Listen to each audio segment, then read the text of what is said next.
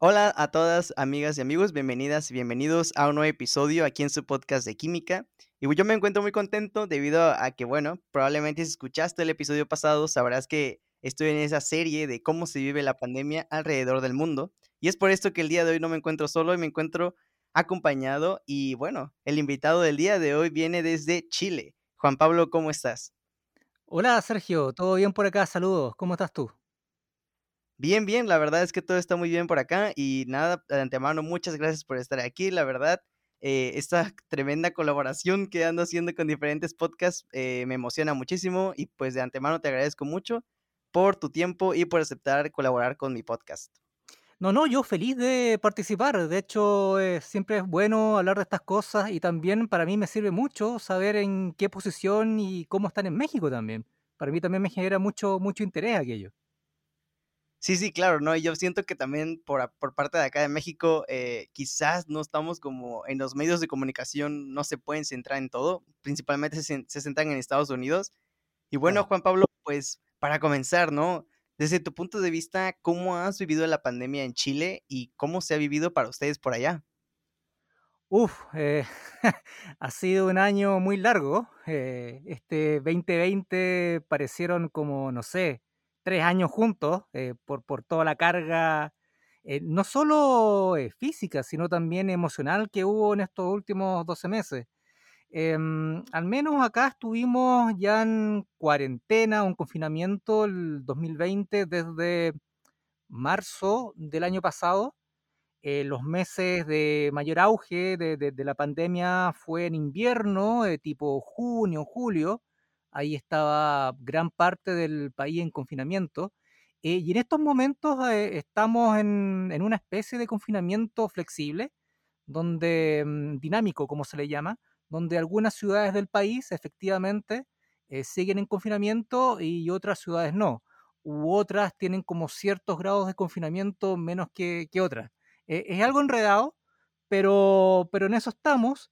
Y, como te comentaba antes de, de comenzar a, mm, grabar, eh, estamos con bastante esperanza porque el, programa de vacunación comenzó justo hace unos, no sé, unos cuatro o cinco días y ha ido súper rápido. eh, se han vacunado en tres, cuatro días, eh, 600.000 personas, eh, todos adultos mayores. Entonces, al parecer hay algo de esperanza al final de este, de este largo, largo camino. Sí, como mencionas, ha sido un largo camino. Yo creo que para todos ya casi cumpliríamos un año de, de este encierro, ¿no? El que hemos estado sometidos, tanto ustedes por allá y nosotros por acá. Y es, es importante lo que mencionas, ¿no? El hecho de que al menos para todos nos representa la esperanza, ¿no? Como esa esperanza, podríamos decir, de salvación, el hecho de que ya esté pues en marcha el plan de vacunación en su país y de hecho para nosotros también ya está el plan de vacunación en marcha. Creo que al parecer en México al menos conozco personas que ya han, sido vacunadas del ámbito hospitalario, como doctores, enfermeras, químicos y ese ámbito. Y bueno, ya se ha comenzado con la población eh, más vulnerable, ¿no? Que se maneja pues los ancianos o personas de tercera edad. No sé cómo la manejan ustedes. Sí, acá comenzaron eh, primero con los eh, médicos que están en la primera línea de tratamiento, lo- los que trabajan en urgencias, los que trabajan directamente con, con los pacientes enfermos de COVID. Ellos fueron los primeros y, esto fue hace como un mes, más o menos. Eh, pero claro, la vacunación masiva, como se le entiende como tal, comenzó, como te decía, hace cuatro días con eh, la población eh, mayor de edad, con, con la población que es más vulnerable en ese sentido. Se están vacunando desde los 70 años hacia arriba. Em, y este proceso va a continuar de forma decreciente según en, em, registro etario. Em, y luego, bueno, hoy día estaba escuchando al ministro de Salud acá que también eh, en las próximas semanas se va a comenzar con la vacunación de, las personas que tienen ciertas enfermedades como diabetes, etcétera, que, también son población de, riesgo. Ahora, yo tengo em, 41 años, todavía yo estoy seguro y ya me hice la idea de que tengo que esperar mucho todavía para que toque mi vacuna pero mm, al menos con que ya se haya comenzado eso a mí, en lo personal, eh, me genera una felicidad inmensa. Eh, algo muy personal, eh, mi mamá, por ejemplo, se vacunó ayer. Em, la primera dosis, porque son dos dosis, pero se vacunó ayer y eso ya para mí me genera mucha, mucha alegría.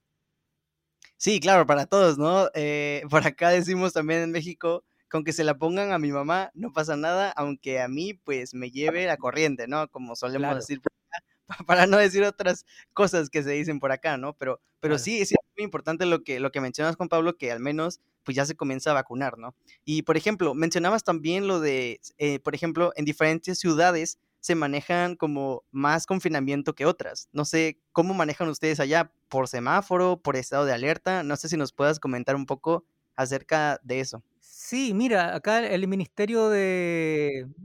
Sí, claro, el, Ministerio de Salud tiene cuatro pasos, que se llama plan paso a paso, se llama. Paso uno, paso dos, paso tres, paso cuatro. Cada paso es un nivel distinto de, de confinamiento. El paso cuatro es el más libre el, paso 1 o 2 son los que generan mayores restricciones. Y, claro, se va viendo ciudad por ciudad.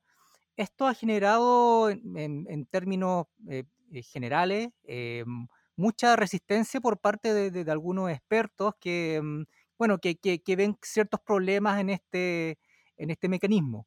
especialmente en Santiago, donde Santiago, para explicarle a ustedes, está compuesto por una gran región que es la región metropolitana, que está compuesta por varias ciudades pequeñas que, están todas juntas. Eh, son, son muchas conurbaciones, por decirlo de algún modo. Entonces a veces pasa de que hay una ciudad o comuna, como se le llama acá, que está en cuarentena, que está en confinamiento, pero cruzando la calle, la otra comuna no lo está. Entonces, claro, ahí uno se genera y uno dice, bueno, ¿cuál es el sentido que tiene esto? Porque la gente obviamente pasa de una comuna a otra. Eh, pero, pero claro, es parte de, mm, las polémicas que, me imagino que también tienen que haber en, México. Eh, y cosas que son bien inexplicables a veces, incluso para los mismos especialistas. Pero, pero bueno, hemos estado así todo el año. Aparte acá en Chile hay un problema, ustedes saben, un problema social bien importante. El, el gobierno tiene muy poca credibilidad en la ciudadanía, entonces eso tampoco ayuda mucho. Sí, claro, existe como esa controversia, ¿no? También entre la gente, entre el gobierno, entre el manejo que se le da a la pandemia, que la verdad es que nadie estaba preparado para esto. Yo creo que solamente los países que son o tienen muchas inversiones en la ciencia son los que producen vacunas hoy en día. Y es interesante lo que mencionas porque fíjate que acá contamos con estados y esos estados tienen ciudades pequeñas dentro de ellos.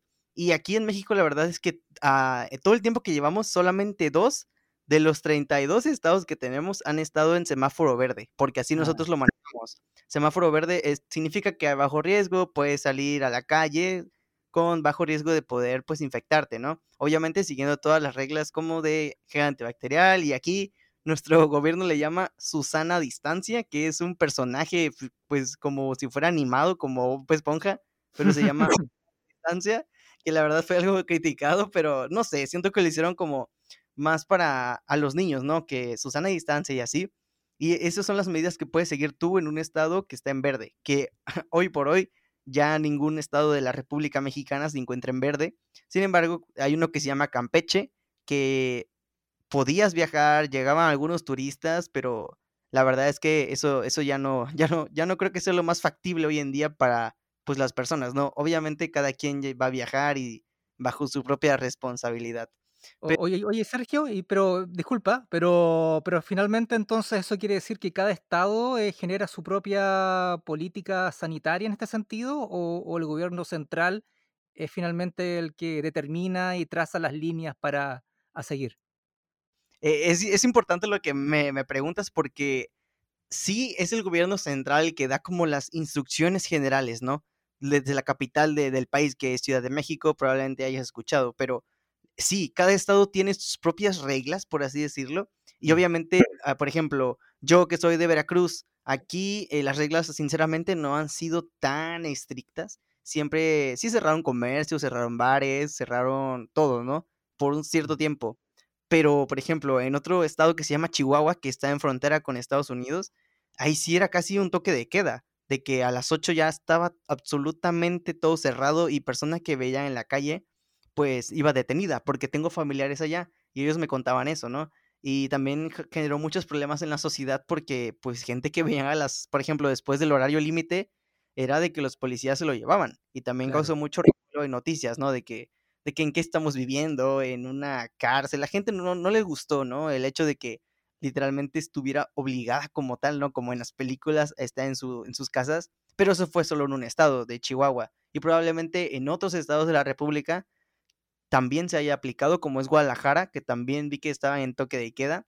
Pero sí, es importante lo que mencionas aquí. Cada estado se podría decir que tiene sus propias reglas y pues unos son más Mm. intensos que otros. Claro, me imagino. No, no, te lo preguntaba porque para nosotros eh, es distinto, porque el régimen político eh, estructural es, es diferente acá. O sea, acá no hay estados, acá todo se rige desde, desde Santiago y desde ahí se da las directrices para todo el país. Ah, ok, ok, sí, es entonces sumamente, sumamente diferente, ¿no? Como que todos tienen que estar expensas a lo que pasa en Santiago, básicamente. Claro, claro, claro, claro. Y bueno, por ejemplo, también otros ámbitos, ¿cómo lo has vivido tú en ámbito, por ejemplo, de restricciones? ¿A ustedes les han puesto restricciones así de un toque de queda súper estricto? También, por ejemplo, en el episodio pasado nos comentaba Ale que en Costa Rica eh, les pusieron la restricción vehicular, que ciertas placas circulaban ciertos días. No sé qué me puedas comentar tú sobre eso. Sí, bueno, te, te- comento que estamos muy acostumbrados al, al toque de queda porque, bueno, desde el estallido social del, del 2019, no sé si ustedes están al tanto allá de que el 2019 en octubre acá hubo una gran revuelta en, en el país que perdura hasta el día de hoy incluso. Eh, entonces nos acostumbramos mucho a los toques de queda, lamentablemente. Eh, y claro, durante la, la etapa más, más severa del, del confinamiento, que, que fue a mitad del, del año pasado, eh, hubo toque de queda efectivamente eh, gran parte de la tarde y también el resto de la noche. Eh, y ahora seguimos en toque de queda eh, en casi todo el país, si no en todo el país, no estoy seguro, pero te diría que en casi todo el país, estamos en toque de queda, pero nocturna, desde las eh, 10 de la noche hasta las, creo que 3, 4, 5, 5 de la mañana. Eh, todavía estamos así. Ahora, eh, ahora, lo personal a mí me afecta muy poco porque yo todavía estoy como en muy plano, en plano de cuidarme, de salir poco, solamente lo, necesario, hacer casi todo lo que puedo desde la casa, eh, por lo cual mm, no he estado tan afligido por el tema de, de- del toque de queda. Pero, pero claro, o sea, lamentablemente y por diversas eh, circunstancias, acá en el país nos estamos acostumbrando eh, un poco a esa, a esa dinámica. Ah, ok, entonces ustedes, como mencionas, ya, ya están casi acostumbrados. ¿Y tú cómo te lo has tomado o cómo ves que se lo toma la gente? Ya, pues ya no le importa el hecho de que esté en toque de queda porque ya, pues están, como dices tú, acostumbrados. Y pues no sé, es, es muy interesante porque yo nunca he vivido un toque de queda aquí en México, entonces la verdad sí es como muy diferente eso. Sí, a ver, em, en un momento eh, yo te diría de que el toque de queda fue respetado. Estoy hablando de este producto de la pandemia, no, no, no el producto del estallido social, que eso fue mucho más heavy y tuvo como otra connotación. Pero en este caso, en el, por, mm, como medida por, por, por la pandemia, Sanitaria, eh, ¿no? claro, por las medidas medidas sanitarias, yo te diría que em, la gente lo, lo respetó bastante eh, durante buena parte del año pasado, pero eh, yo tengo la impresión de que desde hace un par de meses eh, la gente ya se ha relajado bastante, lamentablemente. Y, y los casos en, en cuanto a estadísticas han ido subiendo. Nosotros ya estamos en la segunda ola. Em, en Chile han muerto 24.000 personas aproximadamente eh, y lamentablemente todos los indicadores, más allá del tema de la vacuna, que sabemos que va, va- va a tardar meses en generar eh, como el efecto rebaño que se busca, eh, sabemos de que al final estos indicadores lo más probable es que sigan aumentando, porque también hay un relajo, como te decía, por parte de la gente. Acá estamos en verano, estamos de vacaciones, de hecho. Eh, entonces, claro, e- es difícil pedirle a la gente que, permanezca en sus casas con 35 grados de temperatura afuera, quizás 40 grados o más dentro de las casas, eh, y, pedirles que, no salgan. La gente eh, tuvo, la ciudadanía tuvo un, un 2020 súper rudo, obviamente, y hay harto, harto relajo. lamentablemente. Entonces, bueno, acá lo que estamos apostando es que este relajo al final, de algún modo, no se traduzca tanto en un alza de casos. Lamentablemente eso está pasando y ojalá que el tema de la vacuna eh, se apure, eh, el proceso sea rápido y que se logre, no sé, eh, de aquí a mitad de año el 50 o 60% de la población ya, ya vacunada, que sería como un registro bastante bueno. Ok, sí, bueno, eso, es importante lo que mencionas porque, bueno, a ustedes están en verano, nosotros se supone que estamos en invierno y al menos aquí en mi ciudad yo me estoy asando, estamos como a 30 grados y eso es como un intermedio, mm. pero es interesante lo que mencionas porque, bueno, es que México es un país muy grande, ¿no? Em, me refiero a población. Y, es gran la diferencia porque si ustedes van a tardar, imagínate nosotros que somos casi 130 millones de personas y es, sumamente importante. Sí, es, y además como vienen llegando las vacunas, que la verdad han llegado pues a cuentagotas, como se ha dicho acá, que también ha sido muy criticado, que prometen un millón, llegan 100 mil, entonces, a ver, entonces, ¿qué está pasando, no? Ah, también se dice ¿Hay, que... ¿hay, hay, algún problema, perdón, con, con, la marca o el origen de, la, de las vacunas? Porque acá es todo un tema. Pues sí, de hecho, las que han estado llegando han sido las de Pfizer que son estas que requieren refrigeración con, eh, extrema, ¿no? Y también se especulaba que tal vez México no iba a tener pues la infraestructura para poder mantener las vacunas. También he sabido que México tenía un, contrato con AstraZeneca y Oxford, me parece que es la marca. Ah. Y, y, pues bueno, esa está retrasada por problemas con dosis. Me parece que también vi alguna noticia y es donde México adquirió mayor cantidad de vacunas, aproximadamente 70 millones de dosis, pero como está retrasada, pues no nos ha podido llegar ninguna. Mm. Y al parecer también el gobierno hizo un trato con la vacuna rusa que se especula que esté llegando en estos meses, pero es así como las han estado adquiriendo y han llegado muy poquitas de Pfizer, pero ¿qué me puedes comentar sobre esa situación de las vacunas en Chile? Sobre lo que mencionas, que era todo un tema. Sí, sí, porque, a ver, em, lamentablemente, y, no sé cómo será el tema en México, pero lo, he visto también en otros países, hay un gran movimiento eh, que sume un movimiento entre antivacunas eh, o, personas que no son antivacunas, pero que por algún motivo desconfían de esta. Em, y acá en Chile se, se ha dado el caso como hay harta información, eh, eso sí hay que decir, la información ha sido bien transparente eh, ya uno es experto, entre comillas, sobre las marcas, el tipo de vacunas, de dónde vienen, etc. Eh, y acá en Chile, eh, bueno, se compró un lote grande de Pfizer, que fueron las primeras que llegaron, pero las que están llegando en masa es, una vacuna Sinovac, que es una vacuna china, de origen chino, que ha pasado obviamente todos los exámenes pertinentes en distintos países, ha sido aprobado en varios países, acá en Chile hubo investigación con el tema y, tiene todo el tipo de garantías de que la vacuna es segura y que funciona. Pero por algún motivo ha tenido mala fama solamente por ser China. Em, porque claro, uno, o sea, yo no, pero mucha gente vincula lo chino con, con productos baratos o de mala calidad, siendo que es una cosa totalmente absurda en este caso. Em, y claro, hay, un, hay una polémica eh, y, y, a cada rato las autoridades, expertos, especialistas de, distintos ámbitos, eh, científicos, etcétera, tienen que reiteradamente, tanto en sus redes sociales como en canales oficiales, eh, reiterar que esta vacuna efectivamente es segura, que la gente vaya y se vacune porque no les va a pasar nada y además van a salvar su vida y salvar la vida del resto. Entonces es bastante curioso, como que resulta que ahora en Chile somos todos expertos en vacunas y en estilo de vacuna. Em, y claro, mucha gente lamentablemente no se quiere ir a vacunar porque lamentablemente le van a, le van a poner la, vacuna china. Em, entonces eso es un problema que, hay acá, es todo un tema. Sí, claro, yo creo que va más por el tema de que el virus, como sabemos, fue pues brote, el brote fue en China, ¿no?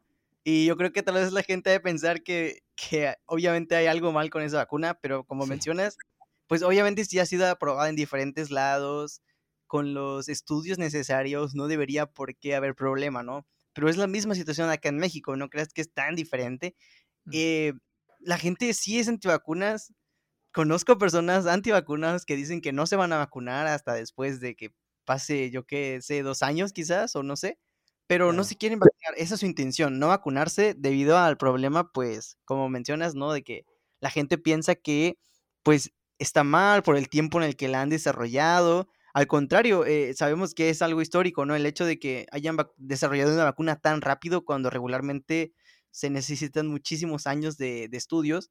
Y pues aquí en México la verdad es que sí hay mucha gente antivacunas, no se quiere vacunar, que si la rusa, que si somos ratones de Rusia, y hay muchos comentarios al respecto, ¿no? Y la verdad es que como mencionas, han tenido que hacer campañas de que vacúnate, he visto anuncios, eh, un día, ah, pues salí en la carretera, eh, que te comenté que no pudimos grabar porque salí de viaje, este, vi en la, carretera anuncios de vacúnate, eh, regístrate en línea, porque el registro para, para las vacunas ha sido en línea últimamente, y pues sí, aquí también hay gente antivacunas.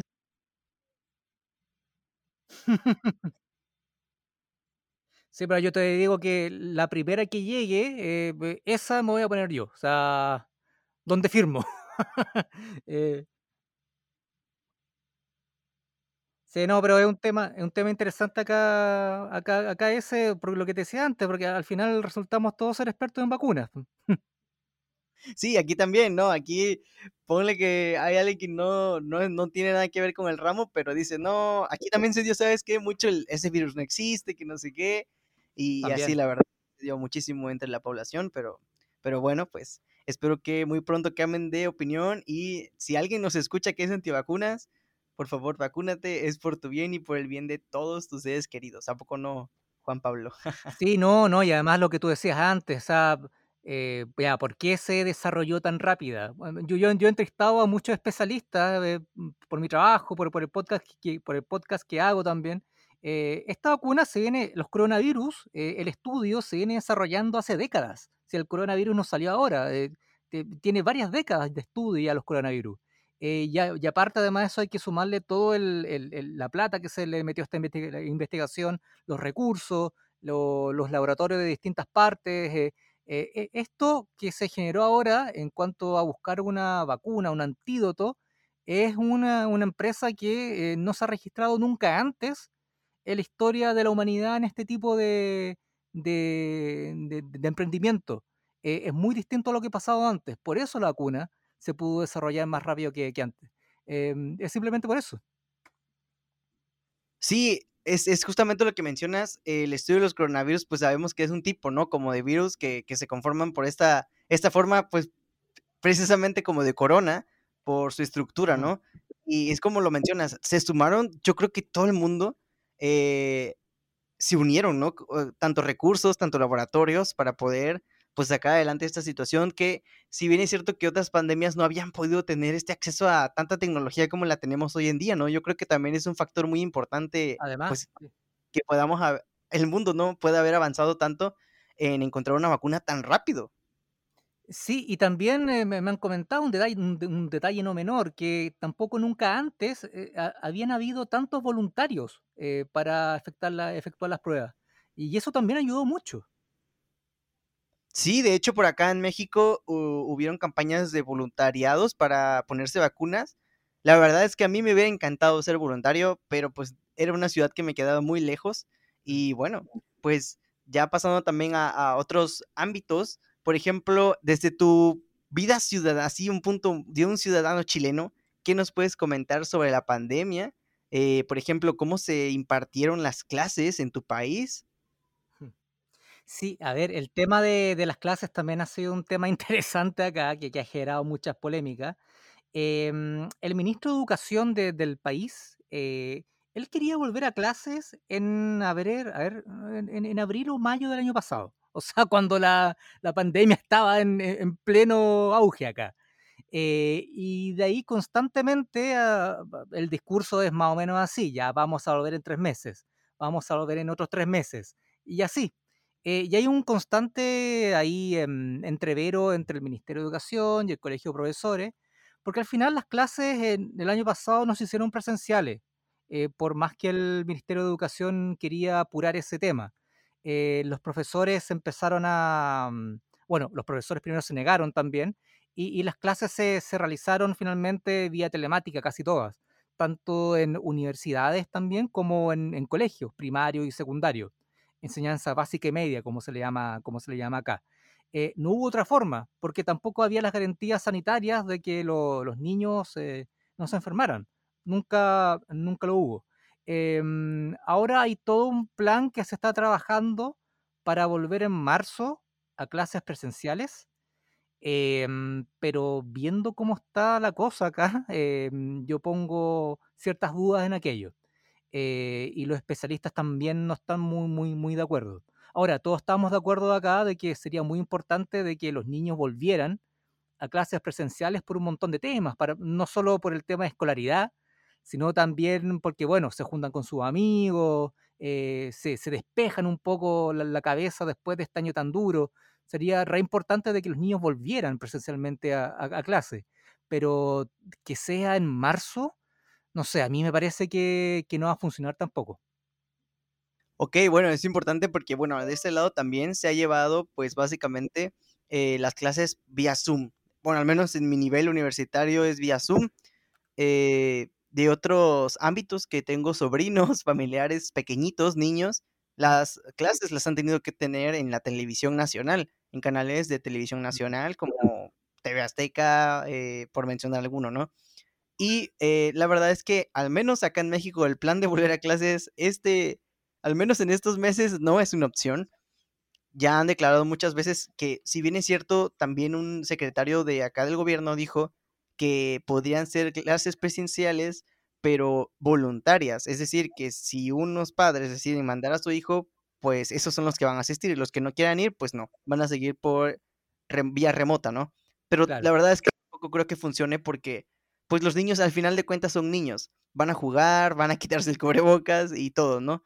Y yo pienso, no sé qué opinas tú, Juan Pablo, pero quizá los que sí podrían volver a clases presenciales, que se supone que ya son un poco más responsables, sería bachillerato y universidad, ¿no? Para comenzar con, esta, con esto de acá hay carreras muy prácticas. Sí, sí, eh, no sé, mira, ahí no sé bien el punto eh, a cuál se le va a dar la preferencia, pero al menos desde eh, lo oficial, desde el Ministerio de Educación, están pensando más eh, desde, lo, desde, los colegios, desde la enseñanza primaria y secundaria. Em, eh, las universidades en sí también han sido de, forma telemática, pero también hay harta universidad que es privada, que se maneja por, por sus propios reglamentos.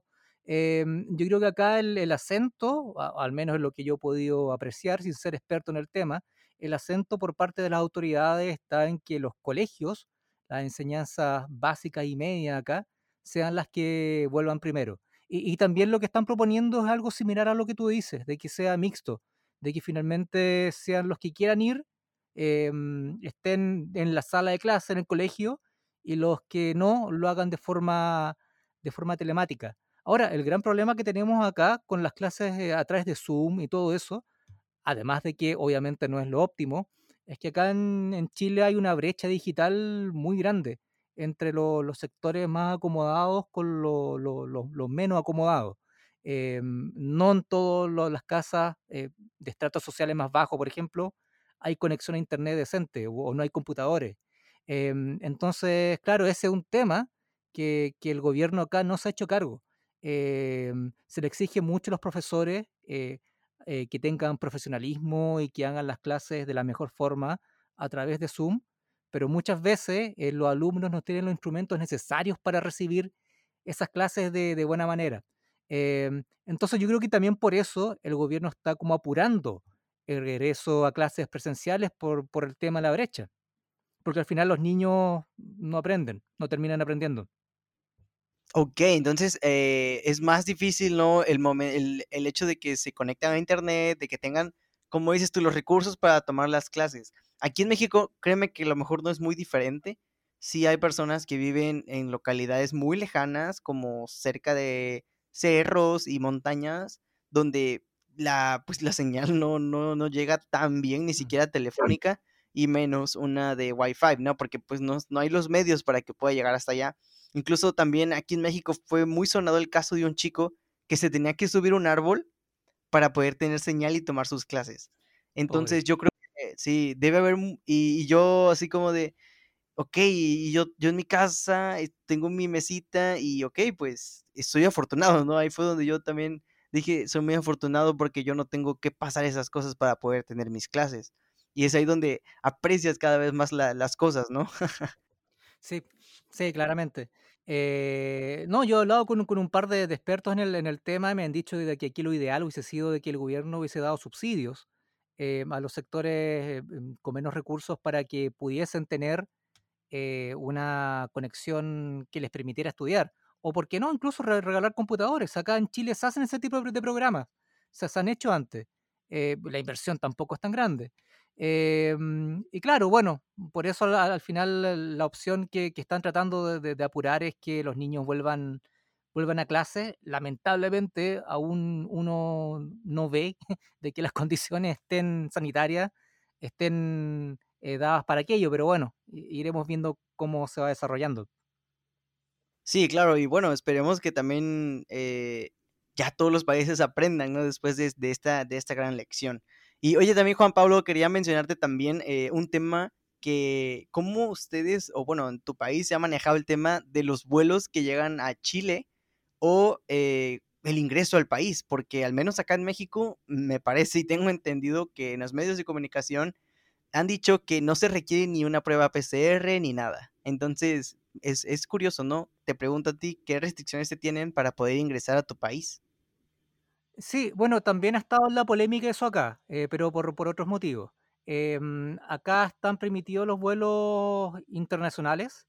eh, la gente de eso sí tiene que llegar, eh, ya sean residentes chilenos o, extranjeros, tienen que llegar con un PCR, con un PCR realizado desde el país de origen y también tienen que efectuar cuarentena cuando llegan, un confinamiento que, que es de 10 días.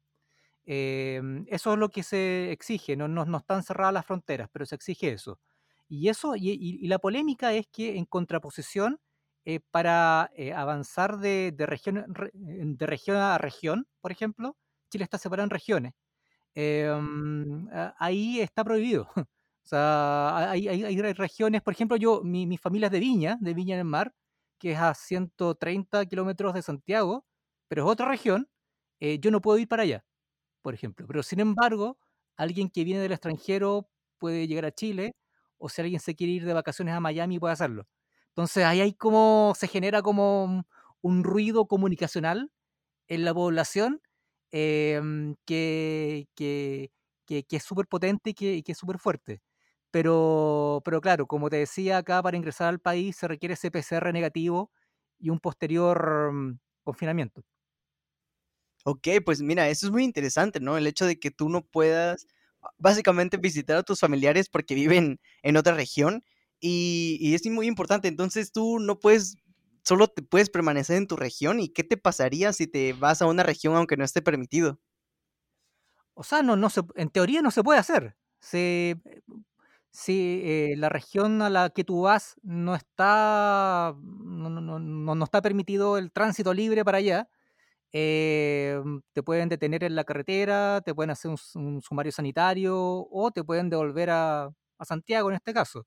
Em, y, y claro, y, eso genera bastante rabia en, la gente, porque claro, ve que mucha gente que, finalmente eh, la, la que tiene más plata, por ejemplo, se puede, ir se puede ir de vacaciones a Europa o a Estados Unidos o a Brasil o a cualquier lado, pero no sé, pues uno que quisiera ir tal vez a ver a la familia a otra ciudad o, ¿por qué no?, un, fin de semana en, en un balneario de acá, eh, finalmente no, no puede. Entonces, claro, ahí se genera como un sesgo social que quizás obviamente no es el fin eh, último o no era la intención hacerlo, pero que en la práctica finalmente se, se da. O sea, eh, eso efectivamente sucede, sucede así. Eh, ahora, último, hace unas tres, eh, cuatro semanas, se generó, eso sí, un permiso especial de vacaciones que se puede pedir una vez eh, y, es, y es para que la gente se pueda mover tranquilamente a lo largo del país con este permiso de vacaciones. Em, pero claro, es como un tema especial y único. En general, cuando esto pase, cuando ya pase el verano, uno va a seguir en la dinámica de poder viajar a ciertos lugares y a otros no. Ok, oye, eso es muy, muy interesante porque al menos de este lado no, no, o sea, puedes viajar por todo el país sin ningún problema. Y, por ejemplo, para obtener ese permiso, tienes que cumplir con ciertas especificaciones, no sé, ámbito económico o tiene algún costo o puede ser para cualquier persona que quiera salir de viaje que tenga que tener ese permiso para poder viajar. ¿Qué nos puedes comentar? ¿El, permiso de vacaciones? Ajá, sí. Sí, no, el permiso de vacaciones se, pide una vez. Eh, no tengo claro cuáles son los requerimientos porque tampoco tengo pensado en tomar vacaciones todavía. Em, pero, pero claro, mucha gente lo ha tomado y eso ha generado un problema en, en algunas zonas turísticas del país que se han visto muy invadidas por gente. O sea, eh, eh, da mucho miedo ver, por ejemplo, en algunas playas de, cercanas a Santiago, em, la cantidad y miles de personas que, llegan a algunos balnearios. Em, la justificación eh, que tuvo el gobierno para implementar estos permisos fue por un tema de salud mental, em, de que, claro, de la gente después de tanto tiempo encerrada, necesitaba al menos eh, una o dos semanas como para recargar energía y, y, por ahí tratar de, prevenir cualquier tipo de, condición o enfermedad mental que, que podría haber provocado el confinamiento, que, es real. Eh, hay, varios estudios sobre eso. Pero claro, también está por este otro lado, la, se contrapone eh, en, en, materia sanitaria si es realmente efectivo eh, entregar tanto permiso de vacaciones, considerando de que finalmente la gente va a salir y seguramente va a ir a un sector turístico y, va a llenar un balneario con, todo el peligro que aquello puede conllevar. Sí, claro, es que la verdad aquí en México también se ha hecho eso de, como mencionas, ¿no? Eh, más que nada como el ámbito mental, de que la verdad sí, mucha gente o muchas personas han sufrido problemas a raíz del, eh, confinamiento, el encierro, ya que no, no estábamos acostumbrados. Eh, afortunadamente, en lo personal, no, no me sentí ni me siento como, como algún problema mental gracias al, confinamiento. Yo la verdad es que la he llevado muy bien. Y bueno, ya creo que con esto llegaremos al final de, este episodio para que no se haga, haya muy largo.